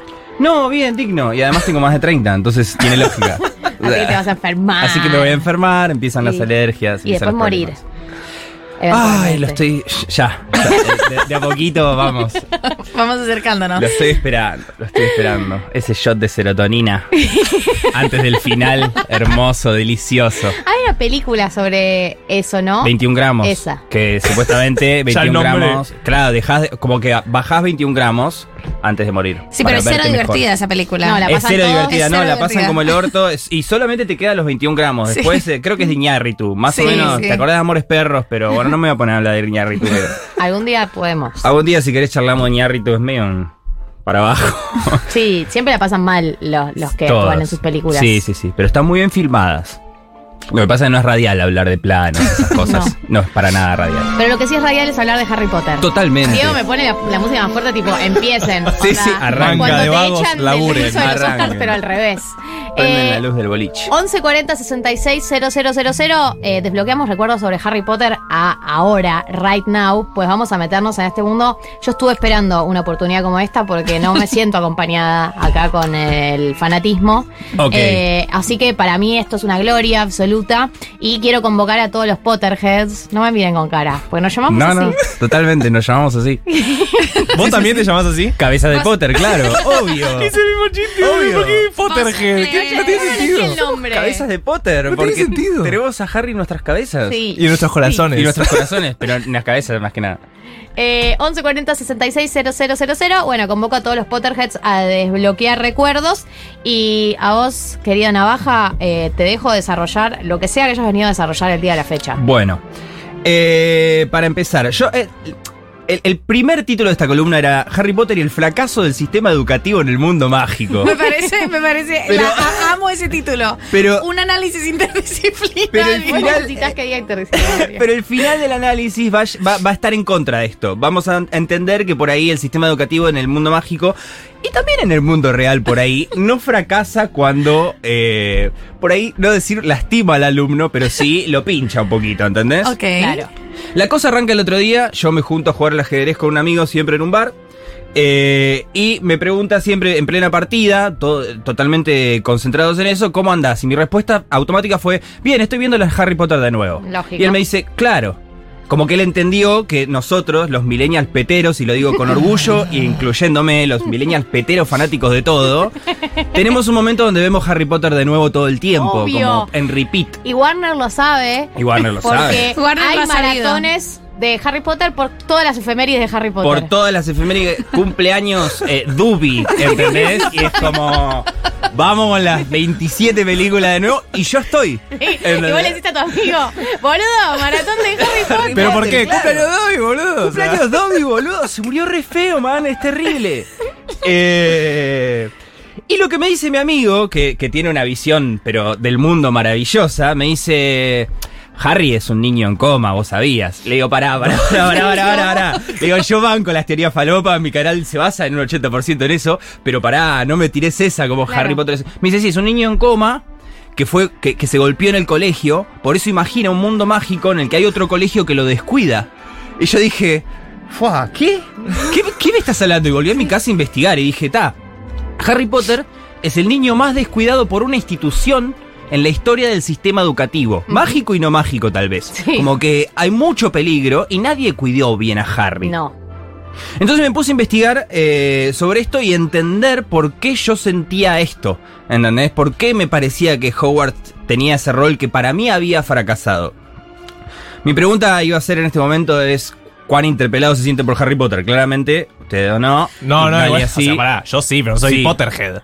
O sea, hay límites. Yo llegué hasta las 5. Yo vi todas. O sea, Película. O sea, ¿Ah? No conoces el final. no, No, no conozco el final. Imagínate tener ese vínculo con Harry Potter que viste hasta las 5 y decir, no quiero saber más. Sí, sí, Yo no sé cómo. Es que cómo leí, puede ser. leí, La 5 es mi preferida. Leí hasta el, hasta el quinto y ya no, no lo seguí leyendo. ¿Y películas entonces, tampoco? Entonces no vi más, no. Ok, Yo vi todas, más no leí libros. ni uno. Leí el primero, muy chico. Ah, no Está leí. bien. Yo banco igual para mí se puede entender todo solo con las películas. O sea. Igual eh, hay algo de, de No solo. No solo. Porque vos sos de las mías. Porque somos cabezas de Potter. Potter. Leí Terjera todos los vieja. libros, vi todas las películas, me sé los diálogos de memoria y mi cumpleaños en la primaria era llevar a, a mi grado entero a ver Harry Potter. Perfecto, excelente. Bueno, mi hermana nació el 31 de julio, que es el de ¿Qué es- Harry Potter. ¿Qué es el qué? ¿El Eh, cumpleaños? que nació Harry Potter. Ah. Festeja- No, no sé qué es el 31 de bueno, Perdón, no soy Potterhead. Un, un comentario con respecto a la columna. O sea, no es solo eh, el niño más descuidado por eh, una escuela, Sí. sino, bo- boludo, el sistema de adopciones. O sea, la, ni- el- o sea, empezamos como. Es, es esto, es Harry Potter una La, crítica. la- la crítica social detrás de Harry Sí, Potter. sí, sí, es que al hay. sistema Es que, a ver, descuidado por el Estado y todos sus el- representantes. El Estado hasta el tercer libro está ausente total. Pero eso ya vamos a entender por qué. O sea, Bien. vengo justamente por eso. A ver. Eh, ¿De qué, ¿De qué trata Harry Potter? Contéstenme. ¿de qué trata Excelente pregunta. Eh, un chico mago que una persona mala quiere matarlo a él y a sus padres. Ya te digo que no. Uy. Ya te digo que no. Pero eh, parece una pregunta fácil, pero justamente a mí lo que, me- lo que más me gusta de Harry Potter es responder esta pregunta. Para entender de qué trata una historia, lo mejor, y más que nada cuando tiene fantasía, es sacarle toda la fantasía, sacarle el mundo mágico, sacarle Voldemort, sacarle todo. ¿De qué trata Harry Potter? Eh, si el amor vence al odio. No. no. O sea, No. Harry Potter es la historia de un niño que se convierte en adulto. Punto. Es una coming of age, se le llama coming of age, es la historia del traspaso a la adultez, la transición a la adultez. Eh, y lo que tiene Harry Potter es que, a mí, en mi visión de las cosas, es que está muy bien estructurado. No me voy a meter en técnica, pero Harry Potter está muy bien llevado desde el primero al último. Hablando de libros, hablando de películas, no importa. Está muy bien llevada la historia y todos los golpes se dan perfecto. Y cada una de las historias, de las siete historias, en sí misma está muy bien estructurada. O sea, J.K. Rowling, antes de irse a ofender a la comunidad LGBTIQ, que es su nuevo pasatiempo, Sí. antes de eso escribió bárbaro Harry Potter, lo hizo muy bien, lo hizo muy pensado y está excelentemente estructurado al punto de que es, ah, para mí es un orgasmo narrativo cada vez que lo vuelvo a ver una y otra vez. Primero que nada, cada peli está estructurada, no sé si, se- si lo sabían, es, es, es un misterio inglés. Digamos, un- una novela eh, de Agatha Christie o, o- o una historia de Sherlock Holmes tiene mucho de lo que es el, el Harry Potter. De hecho, Harry Potter, bueno, es inglés. Y tiene un montón de elementos del whodunit, lo que sería un murder mystery. O fíjate que, no sé, agarrás la cámara secreta y es todo un murder mystery. Es como, ¿quién es el heredero, el heredero de Slytherin? Eh, ¿Quién hizo tal? ¿Quién puso el nombre de Harry en el cáliz? Sí. Re. ¿Entendés? Y te van dando pistas. Y es muy buena J.K. Rowling en dar pistas. Entendió muy bien lo que es el murder mystery y el, y el, y el, y el whodunit inglés. Pero hoy vamos a hablar un poco más de la macroestructura, que es este traspaso entre niño y adulto. Tenemos a Harry niño en la 1, 2 y 3, llega la 4 donde hay un, lo que se llamaría el midpoint, el punto medio de la historia donde pasa algo clave que ya vamos a ver qué es, ahí se convierte en un adolescente y después tenés la 5, la 6 y la 7 donde es adolescente y finalmente se convierte en adulto. Y acá es donde entra para mí el personaje y es un personaje que se habla poco o por ahí se toma muy como algo que ya es común, que es Hogwarts.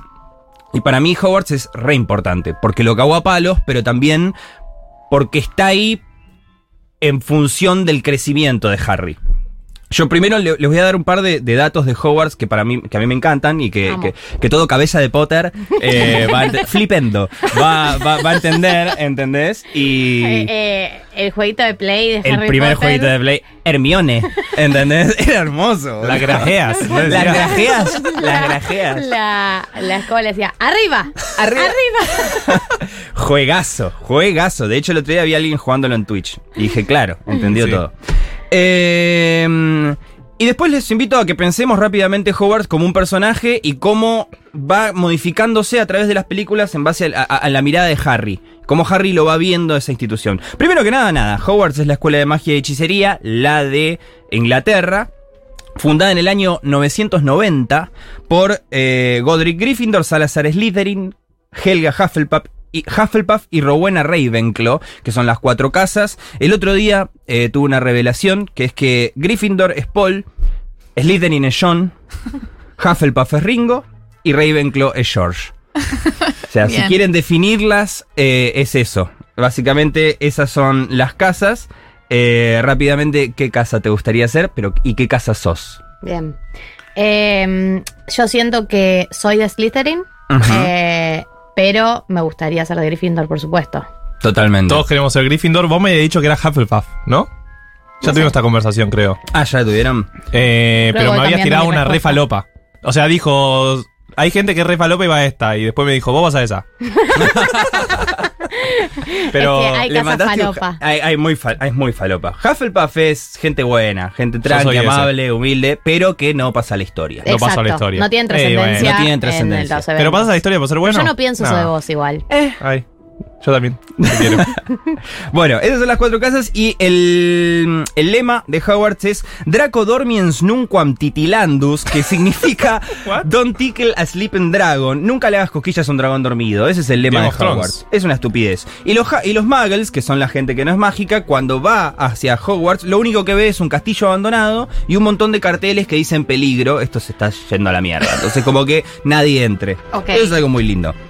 Eh, las locaciones de, Muy rápidamente voy con esto. Las locaciones de Hogwarts son el Bosque Prohibido, la cancha de Quidditch, el Lago Negro, Hogsmeade, que es un pueblito adyacente, la cabaña de Hagrid y los invernaderos. Y después tenés el famoso castillo que tiene tres torres: la torre de Gryffindor, la torre de Ravenclaw y la torre de astronomía. Muy loco que haya astronomía. Eh, después tenés siete materias. Y después vamos a ver rápidamente el. ¿Cómo se llama? No me sale el nombre. El, La currícula. Sí, el- las materias de Sí. Hogwarts. Cómo, cómo, se, cómo uno entra y cómo uno se egresa. Básicamente. eh, a los niños, el- la admisión a Hogwarts se da eh, a los 11 años, pero el, pedido de admisión se da cuando naces. Cuando nace un niño mágico, a Hogwarts le llega, che, nació un niño mágico. Y se tarda 11 años en darle la carta de aprobación o no. Eh, y si sos un niño que vivió en un entorno muggle toda su vida, va alguien de Hogwarts a decirte, che, vos sos mago, estás invitado acá y existe todo este mundo, que es el trabajo de Hagrid. O sea, maneja los tiempos de la uva, más o menos. Maneja los tiempos de la 11 agua. años de 11 aceptarte. años tardan. O sea, vos hasta los 11 por ahí no tenés. Bueno, Harry, no tenés ni puta idea de que eso Harry, existe. vida de mierda hasta los 11. Vida de mierda hasta lo- Nadie se preocupó, ¿entendés? El chabón vivía abajo de las escaleras, no le daban de comer. No, le, le daban un naranjú por, por cena, ¿entendés? Y el tipo. Y le limpiaba los zapatos a la tía. Le limpiaban los zapatos a la tía, que, que bueno, es la hermana de la madre. Bueno, vamos a hablar de eso después. Pero hay siete materias obligatorias cuando arrancas en Hogwarts que te llevan en el barquito de primer año. Es encantos, transfiguración, pociones, historia de la magia, astronomía, herbología y defensa contra las artes oscuras. Segundo año tenés las mismas materias. eh, y es optativo el- el- las lecciones de vuelo. Ya el segundo año. En primer año no, en segundo año sí. Tercer año tenés tres optativas, que son aritmética, cuidado de criaturas mágicas y adivinación. Vamos que tengas, sepas la currícula. Sí, y después tenés eh, obligatoria solo para algunos estudios Muggle. O sea, que, que te enseñan a... eh, Sociología. Claro, como, Es sociología, Es ¿no? sociología. Hablemos Es de- tipo Durkheim y el suicidio. educación cívica, sociología, como... Hablemos de el otro. Venga, te enseñan a cruzar una calle. Claro, Claro, claro.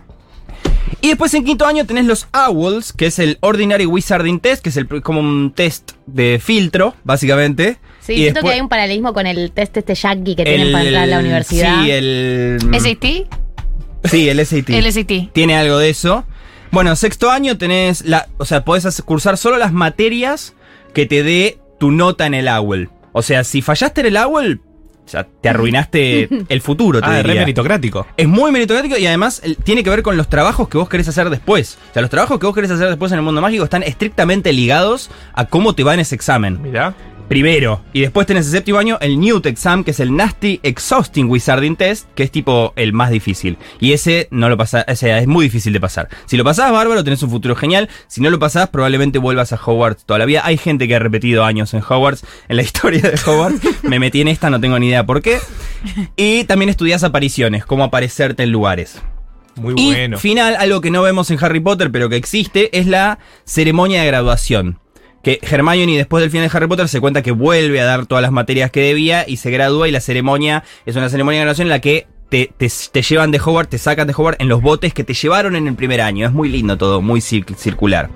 Y ahora muy rápidamente, eh, no sé cuánto voy, pero mm, entender a Hogwarts como un personaje. Eh, entender a Hogwarts en cada película, cómo va evolucionando y cómo va cambiando a los ojos de Harry. Y esto para mí es lo más interesante y entender cómo lo caga trompadas, pero justamente para mí no es el fracaso del sistema educativo, sino que hay algo ahí muy interesante.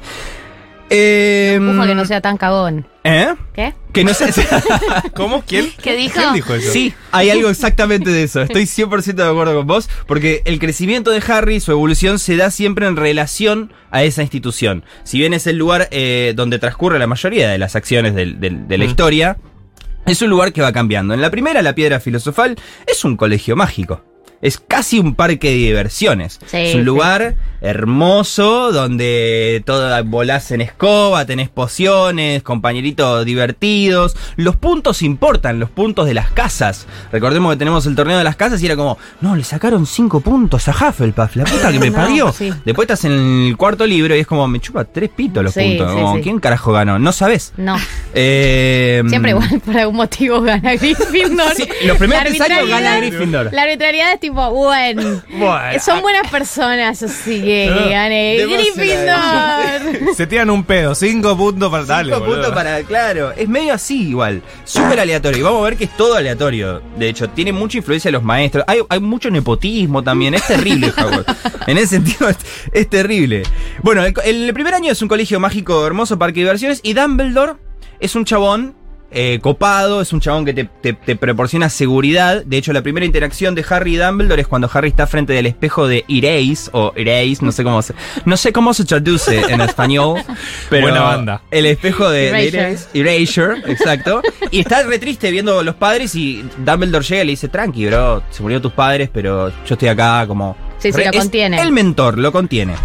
Uno Llega- espera, cuando conoces a Dumbledore, te esperás que sea el, el mentor para siempre. Te esperás que sea, exactamente, te esperás que sea el mentor para siempre, el tipo que le va a enseñar todo y se lo va a enseñar, pero de diferentes maneras. Pero como padre ausente se lo va Pero a como enseñar. padre ausente en un momento. Y además como, como persona gris, ya vamos a ver eso. Eh, en el segundo libro, La Cámara Secreta, sigue siendo un colegio mágico, divertido, todo lo que quieras, pero empezamos a ver que tiene secretos. Empezamos a ver que tiene una historia, que hay... Y lo más importante acá es que ese parque de diversiones que Harry ve y que es todo divertido, también lo vivió Voldemort, su, ar- su archienemigo. Y ese tipo pasó por ahí, eh, se sentó en, esas, en ese aula, leyó esos libros y salió como el ojete. ¿Entendés? Mató a sus padres. Eh, y ahí es cuando se da cuenta que, ok, acá no es todo joda. Este lugar tiene sus secretos, este lugar no es tan puro como yo creía y hay gente que puede estar en peligro. Lo que nos lleva a la 3, y acá la 3 aparece el Estado. Para mí la 3 es Harry descubre la política, para mí. Eh, y se entera que la justicia no es blanco y negro. Primero que nada tenés los dementores, que Sí. llegan a Howard porque se escapó Sirius Black. O sea, hay un... cha- hay- primero hay una prisión. Donde se van los magos, que es terrible. Están los dementores, que son la yuta, que sabemos que laburaba para el malo, ¿entendés? Como la yuta tiene un estigma ahí también. Sí, totalmente. Fuerte. Eh, y tenés que la justicia no es blanco y negra, porque al final el que vos creías que era bueno, que era Peter Pettigrew, que era la ratita, era malo, y este tipo que supuestamente era re malo, que es Sirius Black, es tu, tu, Padrino. no, tu padrino, ahí está, tu tío me salía, tu padrino, y es bueno, entonces ya empezamos a ver ciertos cierto gris. Y algo importante es que Hogwarts acá pasa de ser un parque de diversiones todo pristino donde la autoridad importa a empezar a desafiar esa autoridad. Recordemos que en la 3 Harry descubre el mapa del merodeador. Sí. Y empieza a joder con eso. De como no solamente tiene la, la capa de invisibilidad, sino que bueno, empezamos a ser jodas. Hacer bromas. Hacer broma, hacer broma, Harry, flipendo. Eh, y llega la 4, que es el midpoint de la historia, el punto medio, y es brillante, porque acá empieza la relación real de Harry con la muerte. ¿Por qué? Porque la 4, recordemos, se hace el torneo de los tres magos, que es un torneo que. Hay un dato que es hermoso, que es el torneo que se hacía. Se hizo durante, durante varios eh, centenas de años. Y se dejó de hacer porque murieron demasiados niños. No. Y se retomó tipo 12 años antes de que, de que, de que Harry lo, lo, Lo ve- juegue. lo juegue, llega, alguien pone el nombre de Harry y solamente tenían que haber sido tres de los adultos y un niño de 14 años quedó expuesto y nadie dijo, che, tiene 14 años este pibe. ¿Entendés? No Claro. lo dejemos participar, se No. pueden morir. Claro, pero da la sensación como de que hay algún tipo de hechizo o algo, porque medio que nunca se considera la posibilidad de sacarlo. Como salió, Nunca. salió del cáliz de fuego, es ley. Es, es claramente no romper con la tradición en pos de la seguridad de este nene, boludo. Claro, ¿no? da? Es un nene, Aparte, boludo. una vida re complicada, se le murieron Tuvo los una vida re complicada, se le murieron los viejos, lo, vivía como el ojete. está- y encima está empezando la adolescencia. Acá se está convirtiendo en adolescente, no solamente porque empieza a estar caliente Harry, Sí, básicamente, queda y lo vemos. en la película. Queda Sí. súper Básicamente, claro. La película Todos. es Harry quiere ponerla. Re- quiere ponerla, quiere ponerla fuerte, eh, pero en el final del torneo de los tres magos, no solamente llega el- un, gran midpoint que es la vuelta finalmente de Voldemort, sino lo más importante acá es la muerte de Cedric Diggory. Es terrible Claro. esa escena. Alguien muere, o sea, un compañero de él, un par, muere. Entonces la muerte está muy cerca ahora y eso te, te lleva a pasar de la niñez a la adolescencia. Como, ah, ok, me voy a morir yo. ¿Entendés? Ok, no, eh, no todo es tan... Y acá empieza para mí la mejor parte de, de la historia de Harry Potter, que es la 5, que es mi preferida. Y acá es donde descubre de nuevo la política Harry, Sí, pero descubre Harry- la parte mala. Harry meets la contraguerrilla, ¿no? Porque Harry eso meets que los medios masivos de comunicación. Harry Metz Clarín. Harry, sí, Harry Meets. eh, Harry Meets la, la realidad de que las autoridades son personas como vos. Con miedos, con inseguridades, con errores, ¿entendés? Los medios empiezan a mentir, no dicen la verdad. Eh, Cornelio Fudge, el, minis- el ministro de magia, medio que dice: No, no volvió Voldemort, no volvió Voldemort. Te juro que no volvió Voldemort. Es un tipo asustado, ¿ok? El ministerio ahora es como un lugar, eh, ¿entendés? Es, es- como. Empiezan a caer. La idea de que en la primera película Hogwarts es un lugar mágico, la idea de los siguientes seis siete películas, los siguientes seis libros, es hacer mierda esa noción, destruirlo todo. Por eso en la quinta, el ministerio interviene Hogwarts, empieza a ponerse. Cuestionan a Dumbledore. Sí, sí, sí, todo se pone muy, eh, todo muy se pone golpista el Muy golpista, sí, sí, se No, pone y re- to- tomar el colegio. No, no, no hay un momento en el que sacan la directora. Perdón. Ya- no, no, no, sí, sí, hay algo de eso, hay algo de eso. llegar. Y yo, en el, cuando haga el video de esto, obviamente voy a tener la charla de, de Harry con Feynman. Donde Harry va a tomar el colegio y Feynman, Feymundo, no, Eduardo, Eduardo, Edmundus Feynman le va a decir, vaya, vaya, vaya a hacer pociones, señor. Vaya a hacer, deje de boludear, vaya, vaya. del colegio. Claro, vaya a hacer pociones. ¿Por qué usted está tomando Howard, ¿entendés? Y no está haciendo pociones como tiene que hacer. Lo más importante igual para mí de la quinta, no solamente que descubre la parte oscura de la política, sino es que se entera que el padre de él le hacía bullying a Snape. Sí. Y eso es un golpe fuerte. Es durísimo ese golpe, porque los papás de Harry siempre fueron intocables. Claro. Fue- eran eh, totalmente, eran Jesús y la Virgen María y de repente lo ves al padre de Harry, James Potter, como haciéndole bullying fuerte a Snape. Un banana era. Un banana, un pelotudo, Sí. realmente un pelotudo, ¿entendés? Realmente un pelotudo. Yo esa, esa parte de la película siempre la digo con incomodidad, como que la tapo. Yo no sé, es que es como, no lo vi. mm, no sé si quiero esto, ¿entendés? Porque están destruyendo nuestra infancia también. Vos pensás que la gente que nació, si bien en los libros es, es 1997, las películas arrancan en 2001 con 11 años de Harry y eso quiere decir que Harry nació en 1990. Slim. Hola. Eh, dijo el no, dijo el título del programa. Ese momento de la canción, Ese momento de la, canción. película. Sí, dijo el título del programa. Bueno, llegamos a la sexta, ya, ya termino.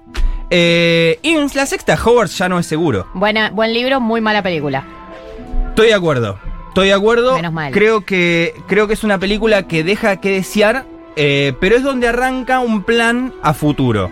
Si bien entendemos que en la 4 vuelve Voldemort, en la 5 cuesta que la gente entienda que volvió Voldemort porque hay todo un contexto sociocultural muy fuerte de que no se lo nombraba, hay que perderle miedo también como sociedad. En la 6 empieza un plan que justo viste que te digo que cada una es un murder mystery, en las últimas dos son un murder mystery en sí mismo. Pero lo bueno, de la- lo, lo increíble de las seis es que Howard ya no es, no es seguro porque el enemigo está dentro. Che, ¿qué está tramando Malfoy? ¿Es qué onda? ¿Qué, qué le está pidiendo? Voldemort está ahí afuera, está tratando de atacar Howard. Ya no sé.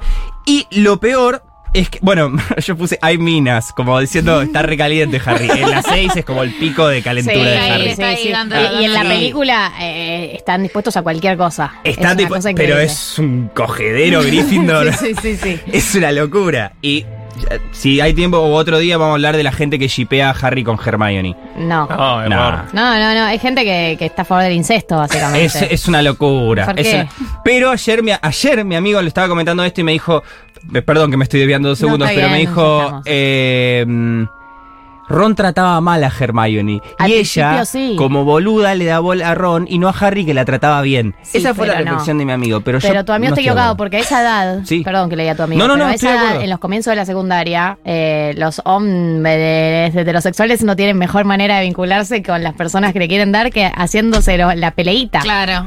Lamentablemente es, es- es la manera de acercarse. Después él mejora mucho con el tiempo. Total. Él- Ron tiene, o sea, un, mejora como ser humano y mejora su trato como Totalmente. Hermione también. Pero además, voy a la, a la macro, ¿cómo no le vas a dar una a Ron? O sea, Sí. Harry es el elegido, el capo, el que Total. tiene más, el caso que yo, la y sombra. encima le da eh, a la, chi- a la chica, digamos, no. Y además no, no, no, no van bien juntos. No van bien. No van bien juntos y además del primer diálogo entre, entre Hermione y Ron te das cuenta que están destinados. O sea, Sí. no sé quién carajo flasheó otra cosa. Bueno, volviendo dos segundos a las seis, que puse ahí minas.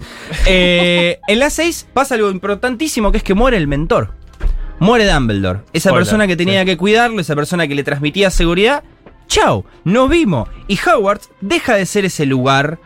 eh, lo toman los, los Death Eaters, Sí, los, sí, sí. los, los malos Los malos, de hecho, dejan la escuela. dejan la escuela. Y fíjate cómo, cómo el, el rol de la escuela cómo va, se va desvaneciendo o, o va encontrando un equilibrio para con Harry, que en la séptima ni siquiera va a Hogwarts. O sea, no asiste al último año. No, no, sí, sí, El bien. último año se lo pierde y se va a buscar los Horrocrux. Pero cuando vuelve a Hogwarts, y básicamente lo toma, ahí sí lo toma. Sí. eh, Ya con- estaba medio tomado igual. ya estaba, no, estaba tomado por los malos, digamos. Estaba, to- estaba intervenido Eh, no, por los Death Es Eaters. verdad, pero se estaba organizando la, Se está la organizando guerrilla de Sí, Neville. Sí, sí. Bueno, Neville es otro que Sí. podemos hablar aparte porque hay toda una historia de Neville que es importantísima, pero sí, Neville está encontrando su, su coraje. ¿entendés? De hecho, el sombrero seleccionador a Neville le decía. Vos vas bien en Hufflepuff, porque no vas a pasar a la historia, no tenés el coraje de Gryffindor. Y Chabón quería ir a Gryffindor. Resumiéndolo, cuando Neville mata a Nagini, es como Sí, sí, sí. Howard diciéndole, ¿sabes que sí estabas para Gryffindor? Toma la espada de Toma la espada, ¿Entendés? Y es como, ah, bueno, no, no me Sí. quiero ir. Perdón. Está bien.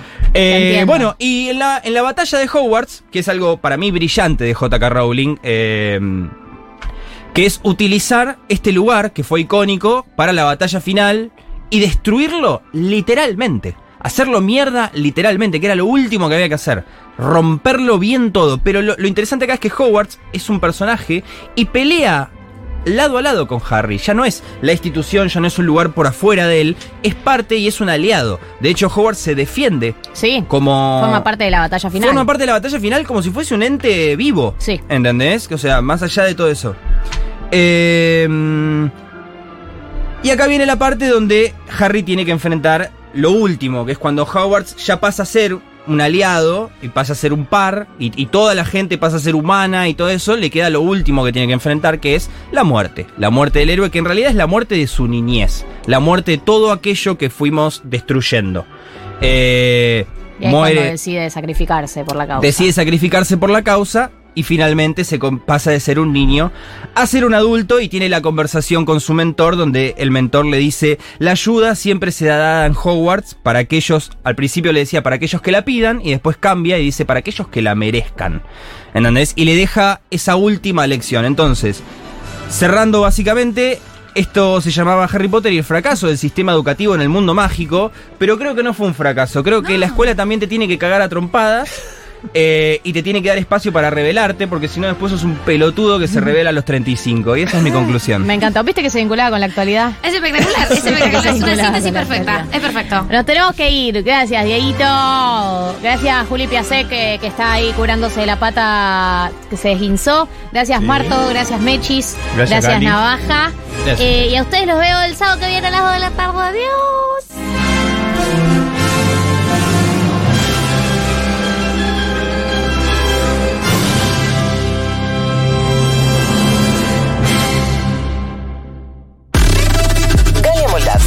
Martín Slipsuk, María del Mar Ramón. 1990.